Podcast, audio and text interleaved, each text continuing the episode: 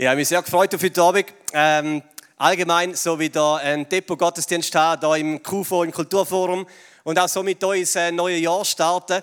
Wir sind immer noch in dieser Serie Storyteller, wo wir in einige von den grössten Geschichten von allen Zeiten gehen, in einige von diesen Gleichnissen, von diesen ganz kurzen Geschichten mit einer grossen Wahrheit, die Jesus erzählt hat. Und das machen wir heute auch nochmal. Wir gehen in die Bibel, ins Wort Gottes und glauben, dass einfach ähm, da, wo dort steht, Kraft hat dass es Kraft hat, unser Leben zu verändern, dass die Worte, die Jesus gesprochen hat, noch relevant sind, auch 2000 Jahre später. Ich möchte aber anfangen mit einer kleinen Story von meinem Kind, wieder mal. aber nur eine, nachher ist gut. Äh, genau, ich bin Vater, wir haben zwei Söhne, der Micha und der Mathis, vier und zwei, und das prägt halt das Leben, darum hat man nicht wahnsinnig viel nebenbei. Äh, und er lebt dafür viele lustige Sachen.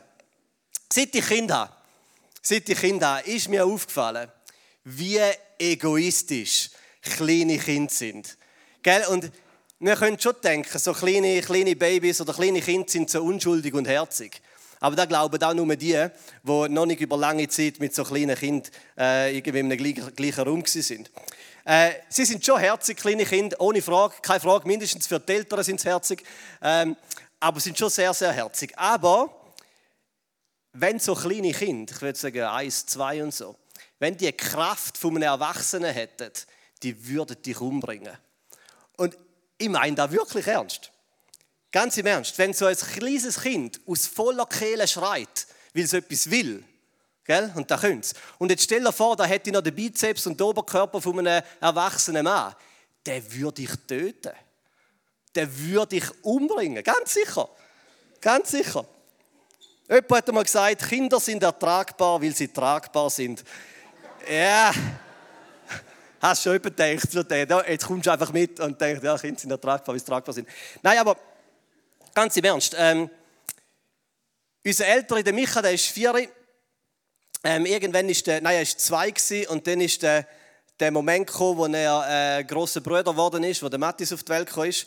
Und ich denke, gell, da wird jetzt so ein richtig herziger Moment. So der große Bruder, der den kleinen Bruder entdeckt und die Arme schließt und küsst und ihm weiß auch nicht, äh, hilft bei allem Möglichen, beim Windelwechseln und so. Einfach so der, der gute große Bruder ist. Hey, aber, aber nichts da. Gell, wo dann der Mattis auftaucht ist, ähm, der hat Micha überhaupt keine Freude gehabt. Plötzlich war er nicht mehr das Zentrum von seinem kleinen eigenen Universum. Und da ist so ein, ein, Stör, ein Störding reingekommen. Gell, so ein Stör, äh, einfach so ein Fehlteil, das nicht müsste rum sein eben sein kleiner Bruder. Und der hat überhaupt keine Freude gehabt. Wir mussten den Mattis richtig beschützen vor dem Micha. Hätte man das nicht gemacht und hätte der Micha wieder Kraft von einem Erwachsenen, der Mattis wäre zehnmal gestorben. Der wäre aus dem Fenster gefallen, der wäre irgendwie an einem Strick irgendwo in der Stube gehangen. Ich meine das wirklich im Ernst. Ich meine das wirklich im Ernst. Und da, dass er Eltern hat, die für ihn schauen und der Micha erst zwei war und eben nicht einen Bizeps von einem erwachsenen Mann hat, hat der Matthias einfach ein paar Kratzer, blutige Kratzer, etwa jeden Tag einen Schlag auf den Grind und so. Und mit dem hat er klarkommen. Kleinkinder sind Egos. Die schauen für sich selber, ja, was wollen sie anders machen? Oder? Die drehen sich um ihr eigenes kleines Universum und sie schreien, wenn sie etwas wollen. Und ähm, da geht so schnell nicht weg. Ich würde sagen, da, da bleibt man bis etwa 99. äh, gell, der menschliche Egoismus, die Kunst, sich um sich selber zu drehen und sich selber im, im Zentrum vom eigenen Universum sehen, da hört nicht so schnell auf. Und manchmal passiert sogar, dass man sich einigermaßen Mühe gibt, aber dann aufs Alter wird es wieder richtig schlimm. Ist dir schon mal aufgefallen beim Skifahren, die alten Leute? Sorry, ich will jetzt nicht irgendwie schimpfen über ältere Leute, aber es ist unglaublich manchmal. Pensioniert hätten alle Zeit der Welt, aber ungeduldig bis an den Boden, bis an Haken. Also, dass äh, dein eigener Egoismus äh, einfach irgendwie langsam so davon, davon fliegt, das ist nicht Realität. Da muss man recht brutal daran arbeiten. Also da gibt es eine Tendenz in uns, in dir und in mir, wo sich selber im Zentrum sieht von dem eigenen kleinen Universum, wo man drin steckt. Auch eine Tendenz, zum für sich selber zu schauen, zum sich selber im Zentrum zu sehen. Wir gehen heute in eine Geschichte, in ein Gleichnis, wo Jesus erzählt hat, wo es ein bisschen um das geht. Und wenn für dich das alles neu ist, also ähm, Chile, der Glaube, irgendein Gleichnis oder so, dann lass dich einfach überraschen. Ich glaube wirklich, dass die Worte, die Jesus gesprochen hat, einfach Kraft haben. Es hat irgendeinen Grund, dass wir 2000 Jahre später noch in die Worte hineinschauen, die er gesagt hat. Wir gehen in ein Gleichnis von Jesus, wo dich auffordert, dich von deinem eigenen Ego abzuwenden, wegzudrehen, dein eigenes Ego auf die Seite zu stellen. Ein Gleichnis, das dich einladet, dich selber zu verleugnen. Nicht wahnsinnig hoch von dir selber zu denken und nicht mehr auf dich selber zu vertrauen. Und das ist etwas vom Schwierigsten auf der Welt. Das kostet dich etwas. Das kostet dich brutal viel. Das kostet dich dich selber. Wenn du denkst, dass du eigentlich ziemlich krass bist, dann musst du das verlieren. Und wenn du vielleicht gläubig bist und manchmal so umeinander schaust und denkst, ja doch, ich bin schon noch gut, dann musst du das verleugnen.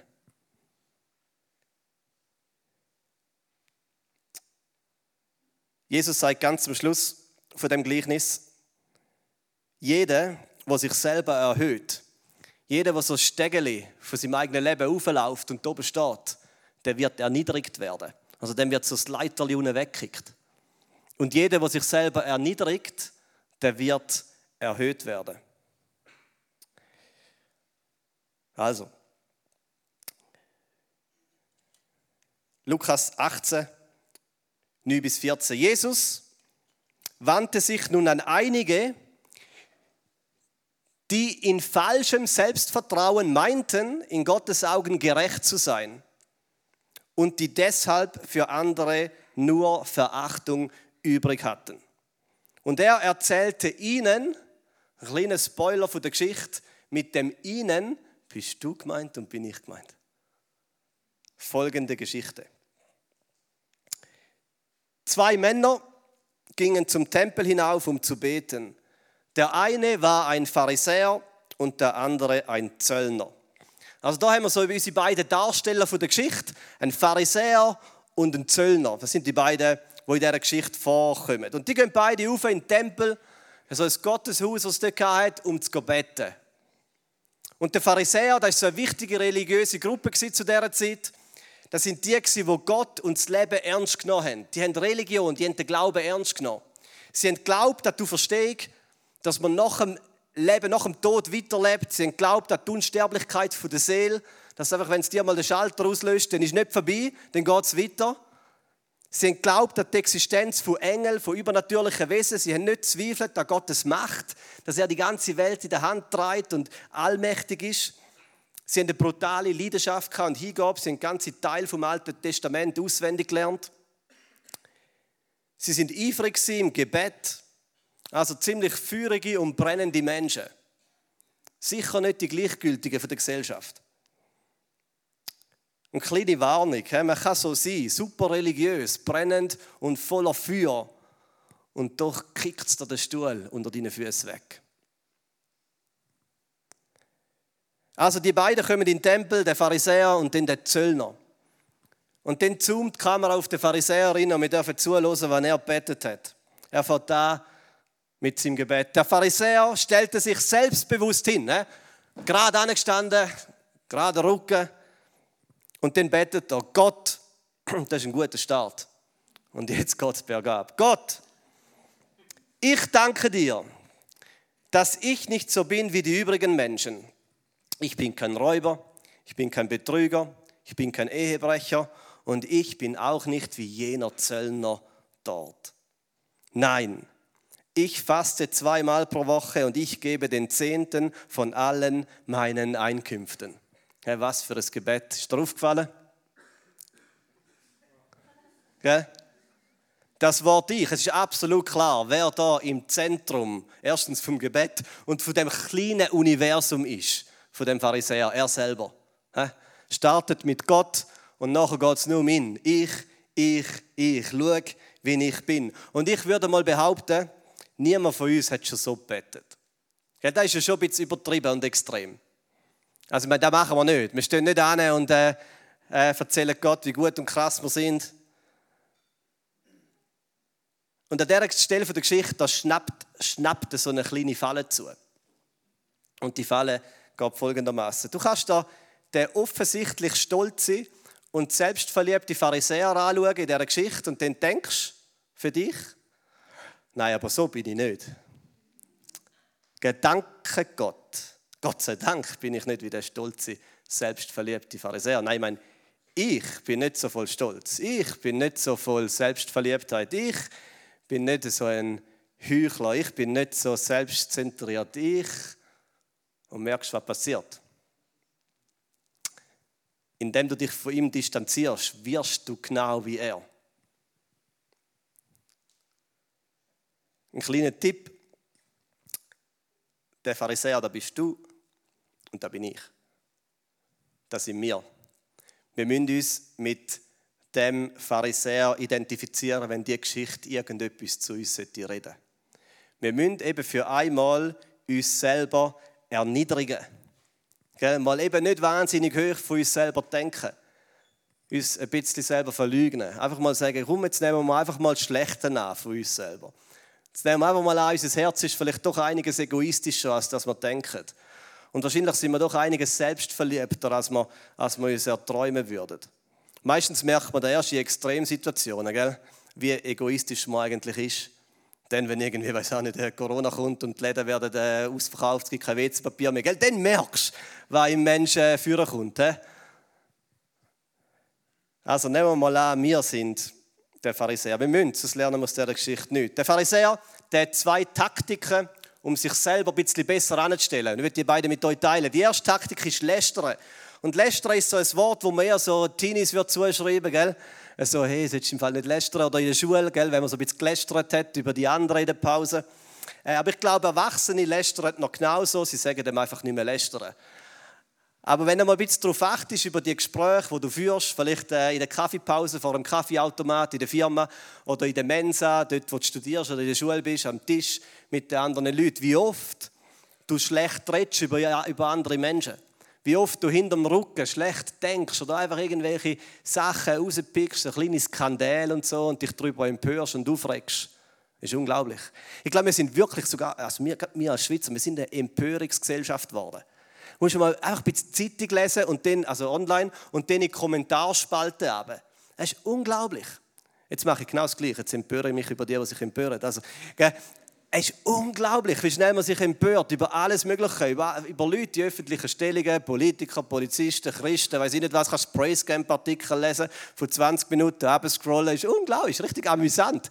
Wie schnell man sich aufregt über Leute, die man gar nicht kennt, die man gar nicht dahinter sieht, aber einfach Hauptsache, man hat etwas zum Lästern oder sich empören. Es hat doch sogar so Videos gegeben, von denen, die im Auto gefahren sind, GoPro an, und dann sind sie ins Auto gefahren und einfach nur geschumpfen. Habt ihr die schon mal gesehen? Einfach voll, nein, nein, niemand. Doch, so, danke. So Schimpfvideos. Einfach sich über Gesellschaft aufgeregt, über irgendwelche politische Abstimmungen. Hauptsache aufregen, Hauptsache ein bisschen empören. Und wieso tut das so gut? Sich so ein bisschen über andere auszulassen. Weil man ein Gefäll erstellt zwischen mir und den anderen Personen. Wenn man andere so ein bisschen abdruckt und anfängt auf sie herabzuschauen, so ein bisschen sich empört und denkt, was ist denn das für ein?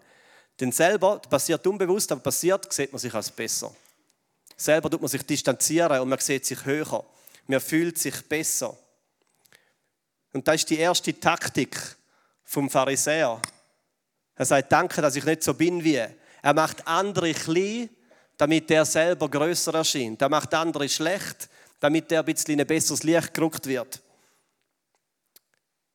Er zeigt mit dem Finger auf die Fehler der anderen, um seine eigenen zu verstecken und nicht müssen anzusprechen.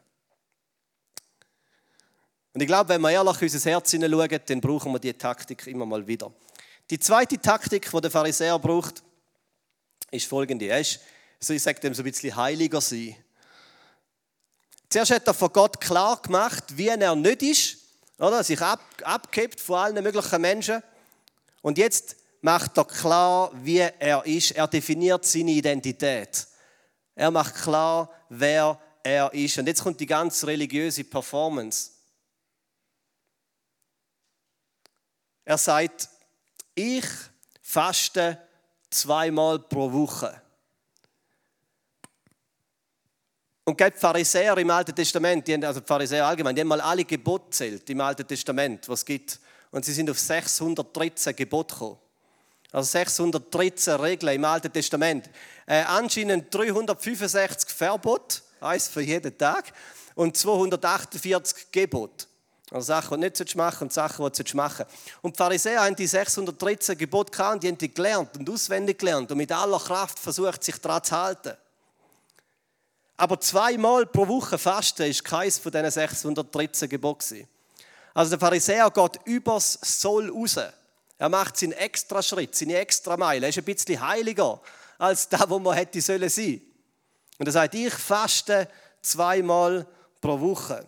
Und dann sagt er weiter, und ich gebe den Zehnt von allen meinen Einkünften. Also alles, was bei mir irgendwo reingekommen ist, hat er abgewogen und den zehnten Teil hat er wieder gegeben. Und das ist eigentlich eine gute Sache. Ich meine, könnte er auch anfangen zu machen. Ist wirklich eine gute Sache. Ähm, alles, was er geschenkt bekommt, was er einnimmt, auch seinen ganzen Lohn und so, hat er zettelt und den zehnten Teil hat er wieder gegeben. Und die Pharisäer haben das extrem, extrem gemacht. Die haben sogar, wenn sie Gewürz kaufen sind auf dem Markt, haben sie das Gewürz abgewogen und den zehnten Teil nachher wieder weggegeben. Stell dir vor, gehst im Mikro, kaufst einen Salzstreuer, oder? Gehst heim, nimmst eine kleine, kleine Kuchenwaage, leerst ihn aus, zehnten Teil weg, gut, spenden. da, da ist das, was ich gemacht habe. Also recht krass. Schon noch krass. Ist mir schon fast ein bisschen beeindruckt, gell? Also eben, er es für sich selber auch. Gewesen. Und da ist das Problem. Das Problem ist nicht das Fasten oder das Weggehen. Das Problem ist die falsche Gerechtigkeit, das falsche Selbstvertrauen. Die Taktik von dem ist, dass er ein bisschen extra religiös ist, ein bisschen übergeistlich, nicht so im Durchschnitt. Warum? Weil ihm das einfach ein gutes Gefühl gibt, wie es ihn abhebt, wie es ihn ein bisschen weiter macht, ein bisschen größer macht. Und es wird ein Teil von seiner Identität, wer er ist. Es wird ein Teil von seinem Stolz. Und da ist der Kern von Religion. Und da ist sowas von falsch. Wenn dieses religiöse Leben oder was du auch immer machst, für Gott oder mit Gott oder halt eben nicht machst, wenn du da zu deiner Identität machst, wenn du die ganze Performance, wenn da ein Teil von deinem Stolz wird, das ist der Gegenpol von Glauben. Es zerstört Glauben sogar. Und ich glaube, jeder Mensch ist auf der Suche nach, nach Identität. Jetzt mal egal, ob du gläubig bist oder nicht. Jeder Mensch versucht, sich selber zu definieren. Versucht irgendwie ein Gefühl zu bekommen, über wer er ist, was ihn ausmacht, was dir Wert gibt. Das sind Fragen, die stellst du vielleicht nicht jetzt gerade im Kopf oder, oder mit dem Maul, aber die, die schwirren in dir. Was gibt mir Wert? Wer bin ich? Was macht mich aus? Was hebt mich ab? Was macht mich anders als, als die anderen acht Milliarden Pünktchen auf dieser Erde? Oder wieso bin ich da? Was macht mich anders? Was hebt mich ab? Das sind Fragen, die wir kennen. Und dann fühlst du deine Identität mit allem Möglichen. Vielleicht spielt Religion bei dir keine Rolle. Vielleicht ist es dein Job, der deine Identität definiert. Vielleicht ist es dein, dein Einkommen, das du am 25. auf dein Konto da flattert, oder? Vielleicht macht das dich aus, fühlt, sie fühlt sich das gut an. Vielleicht dein Ansehen von anderen Leuten, wie du angeschaut wirst, was für Freunde du hast. Vielleicht eine Partnerschaft, vielleicht ist das deine Identität. Vielleicht eben als Christ ist wirklich deine Religion, die deine Identität definiert. Und so auf der Suche nach der eigenen Identität fängt man an, das Selbstbild bauen. Und das ist falsch. Es ist eine Sackgasse. Und all das, egal wie gut das ist, es bringt dich keinen Millimeter näher zu Gott. Es bringt dich keinen Millimeter näher. Jesus hat einmal gesagt, vielleicht sind Menschen beeindruckt von dir und dann hast du den Lohn in dem.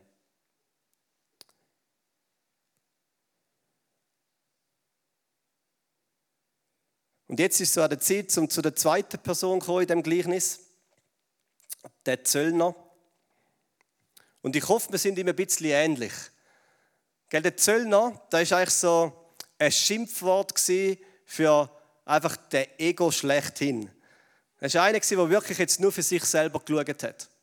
Das sind die, die so in einem Zollhäuschen gehockt sind und dann sind Leute vorbei und dann haben sie denen Geld abgeknüpft, damit sie in die Stadt können oder sie haben die Waren transportiert, haben sie die müssen verzollen, dann haben sie meistens mehr verlangt für, für sein eigenes Einkommen.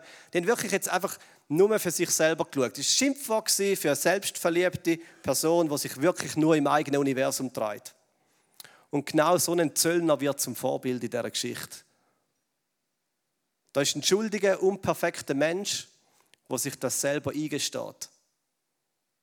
Wo irgendwo die Stärke hat, sich selber zu erniedrigen und zu sagen, da bin ich. Er weiß, dass er niedrig ist, aber er glaubt, dass Gott gut ist. Und da kommt Kraft vom Evangelium. Er weiß, dass er niedrig ist, aber er glaubt, dass Gott gut ist. Und da ist alles und da ist genug. Der Zöllner dagegen, der blieb in weitem Abstand stehen und er wagte nicht einmal aufzublicken. Er schlug sich an die Brust und sagte Gott, vor das Gebet gleich an Gott, sei mir, einem Sünder, gnädig. Und da ist jemand, der ans Ende von sich selber gekommen ist. Jemand, der in dieser Sackgasse gelandet ist, vom Selbst und gemerkt hat, ich komme nicht weiter mit meinem eigenen Leben, mit meiner eigenen Gerechtigkeit, mit meiner eigenen Identität, mit meinem eigenen Selbstbild. Ich brauche Rettung außerhalb von mir selber. Ich muss wegschauen von mir. Ich brauche Hilfe. Und dann kommt Jesus zum Schluss und er sagt, ich sage euch, der Zöllner war in Gottes Augen gerechtfertigt, als er nach Hause ging, der Pharisäer jedoch nicht. Und dann kommt eben das Fazit, denn jeder, der sich selbst erhöht, der wird erniedrigt werden und jeder, der sich selbst erniedrigt, der wird erhöht werden. Und Ben darf wieder vorkommen. Jeder, der sich selber erhöht, der wird erniedrigt werden und jeder, der sich selber erniedrigt, der wird erhöht werden. Und der Punkt ist eigentlich der, entweder es gibt nur zwei Möglichkeiten. Entweder sieht Gott dich als gerecht oder du dich selber. Beides geht nicht. Entweder sieht Gott dich als gerecht oder du dich selber. Der Apostel Paulus, so der größte, glaube Schreiber vom Neuen Testament, der hat gesagt im 1. Korinther 15,10 hat gesagt, aus Gnade bin ich, was ich bin aus Gnade, aus einem unverdienten Geschenk, nichts aus mir selber, allein geschenkt und zugeschrieben, bin ich, was ich bin. Er hat kein Wort gebraucht, um sich selber zu definieren. Er hat gesagt, das ist alles geschenkt. Aus Gnade bin ich, wer ich bin. Meine Gerechtigkeit, wer ich bin, die erschaffe ich, erschaffe ich mir nicht selber. Sie wird mir zugeschrieben. Sie wird mir geschenkt, sie wird mir gegeben. Aus Gnade bin ich, was ich bin. Und ich möchte dich einladen heute zu so einer Position, zu so einer Haltung, zu einer Position der Kapitulation. Zu einer Haltung, wo du sagst, ich gebe auf. Wenn ich mein ganzes Leben anschaue, alles, was mich irgendwo definiert, was ich mich selber versuche zu definieren, ich lege da alles auf die Seite. Ich verlügne es. Ich messe ihm keinen Wert zu. Ich, ich erachte es als nichts. Der gleiche Paulus sagt, hat gesagt, meine ganze Gerechtigkeit, ich erachte sie als Dreck oder als Kot. Sagt er sogar, das Originalwort. Ich bild mir nichts mehr drauf ein. Ich schmeiß alles hin. Und ich möchte dich einladen, zum einfach heute Abend dich selber zu erniedrigen. Mal all das falsche Selbstvertrauen auf die Seite zu legen. So wirklich wortwörtlich mal deine, deine Hände aufzumachen und dich wird ergehen. Der ganz Hochmut und Stolz im eigenen Herzen zuzugeben. Und der ist, der ist da. Da musst du nicht vormachen. Auch das ganze falsche Selbstvertrauen zuzugeben, weil da ist ebenfalls da. Auch die ganze falsche Identität, die man uns selber arbeitet, auch einfach mal anzulegen und nicht irgendwo zu verstecken. Eine Ehrlichkeit haben mit dem eigenen Zustand. Wie der Zöllner eben. Und die alles entscheidende Frage ist, Wie gehst du heute Abend heim? Beide, der Pharisäer und der Zöllner, sind nach dem Besuch in dem Tempel sind sie heimgegangen. Und der eine gerechtfertigt, aber nicht in sich selber, sondern von Gottes Seite her.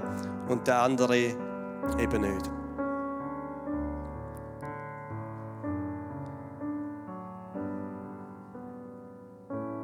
Und ich glaube, der Weg von dem Zöllner, das ist eine Wahnsinnskraft eine Kraft, das ist die Kraft vom Evangelium. Es ist die Kraft, wo man sagt, ich gebe auf mit dem Versuch, mich selber zu definieren. Ich gebe auf mit dem Versuch, mich selber, mich selber irgendwie versuchen zu heben. Ich kapituliere mit meinem ganzen Leben. Ich finde keine Rettung in mir selber. Aber, aber ich kenne jemanden. Und der ist kräftig und stark genug. Aber ich kenne jemanden, und da ist der Retter. Und ich, ich schaue zu ihm. Und ich setze meine ganze Hoffnung und mein ganzes Vertrauen auf ihn.